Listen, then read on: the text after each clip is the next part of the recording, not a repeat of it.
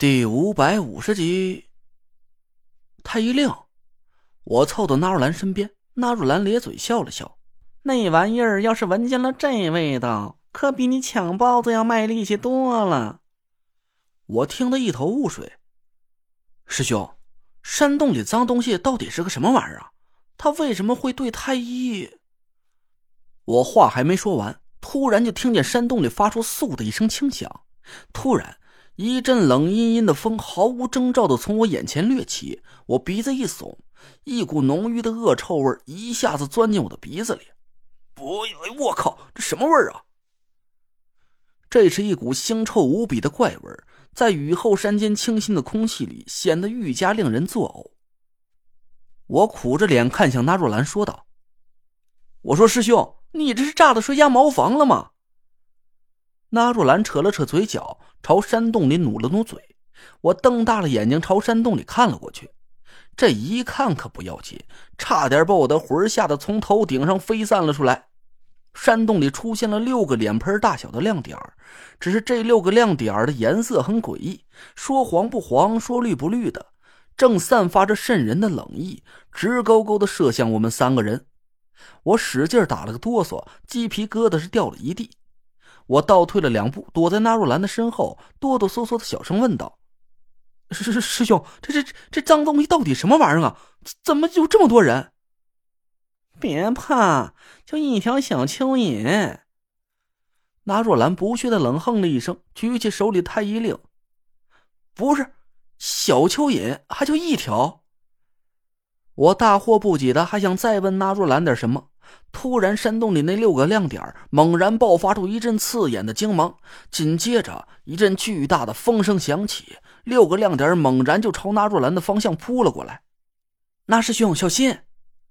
田慧文一声惊呼，随后幽暗的夜空里银光闪过，他手里的一张符箓腾起一阵巨大的法力，夹着呼啸的风声朝那六个亮点就飞了过去。亮点的注意力啊，好像都在纳若兰手里的太医令上。猛然间，符箓毫无征兆的飞到了面前，那六个亮点猝不及防，正正被符箓砸中。轰的一声巨响过后，崖壁前腾起了一阵浑厚的火形法力，符箓化成了一道泛着银光的火墙，一下子就把六个亮点给吞没了。我赶紧拉着纳若兰往后倒退了几步，伸手攥住了袖筒里的小竹哨，目不转睛的盯着崖壁的方向。巨大的法力把整个地面都震得不停颤抖。我使劲瞪大了眼睛看了半天，那六个亮点好像是淹没在漫天的泥泞里了，根本就看不出是什么东西。慧文，快过来！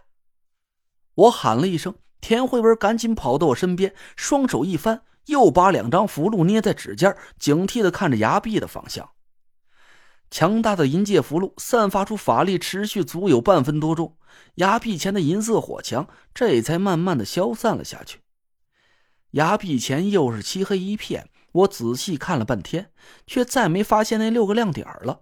就连那股令人作呕的腥臭味都好像淡了很多。不是，就这？我顿时松了口气，不敢置信的看着那若兰。这就完事了？不是师兄，我说这脏东西也太不耐折腾了吧！嘿嘿，你想得美！那若兰阴阴一笑，她慢慢的举起手里的太医令，突然一股阴冷的气息从那若兰身上散发了出来。嗡的一声，太医令发出了一声轻响，一道若有若无的灰色气息从灰不拉几的太医令上腾了起来。我仔细感受了一下，看来是苏梅的魂魄气息平衡了太医令上的阴阳魂魄。这一次我没再像第一次见到太医令一样。突然就控制不住自己的情绪，跟着太医令的阴阳面转换，而一会儿沮丧，一会儿兴奋了。唰的一下，几乎是与此同时，崖壁前突然闪起六道黄不黄、绿不绿的光芒，像是饿狼一样阴鸷的盯住了纳若兰手里的太医令。我去，没死呀！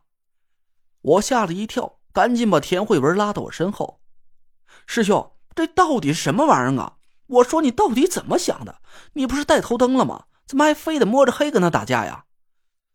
我哆嗦着声音问纳若兰：“我看那六个亮点的高度很不对劲。”按说一般的野兽啊不会超过一米高矮，可这六个亮点却好像足有七八米高似的。我得很吃力的仰着头才能看到他们。这六个亮点啊，每两个分为一组，分别从三个不同的角度死死盯住纳若兰手里的太医令。我打了个哆嗦，这不会是三个变态巨人吧？你真想瞧瞧啊？纳若兰阴笑了一声，嘿嘿，我怕你看见这玩意儿以后啊，当场就吓尿了，不敢和他动手了。切！我强忍着心里的恐惧，嘴硬的说道：“小爷是是是什么阴煞邪祟没见过？我会怕怕怕怕这几个傻大个？”好，有种！那若兰不怀好意的夸了我一句：“瞧仔细了，上眼吧您呢。”那若兰一把打开了头灯，一束惨白的强光直直照在我们身前的崖壁上。呃，我靠！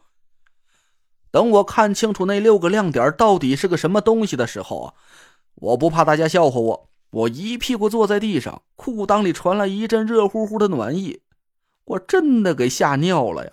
真的，一条足有将近二十米长短的巨蟒盘在烂泥里，它的上身高高直立，摆出一副随时要朝我们攻击的姿势。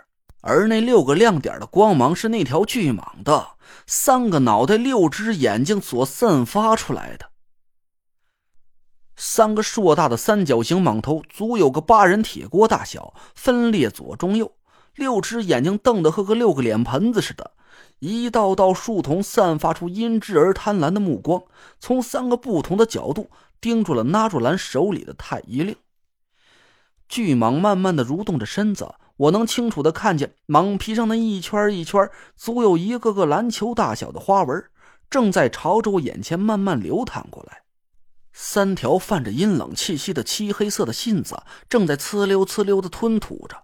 我仿佛觉着那三条分叉的信子带着一股腥臭的味道，已经舔在我的脸上。我的五脏六腑都在不停的抽抽着。我长这么大，这还是第一次看见这么吓人的玩意儿。这时候，我只觉得三魂七魄都在争先恐后朝我脑门上涌了出来，嗓子眼里发出几声怪叫，白眼仁不听话的一个劲儿翻了上来。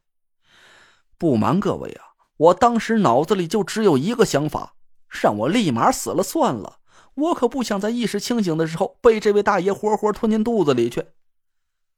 我脑补了一下我在巨蟒胃里挣扎的情景。我的四周一片渗人的漆黑，身子浸泡在腥臭的粘液里。我想大声呼救，但我一张嘴，那股腥臭的粘液就咕噜一声灌进我的嘴里。我忍不住趴在地上拼命干呕了起来，两道冷飕飕的水汽从我脸上划过，我竟然被吓哭了。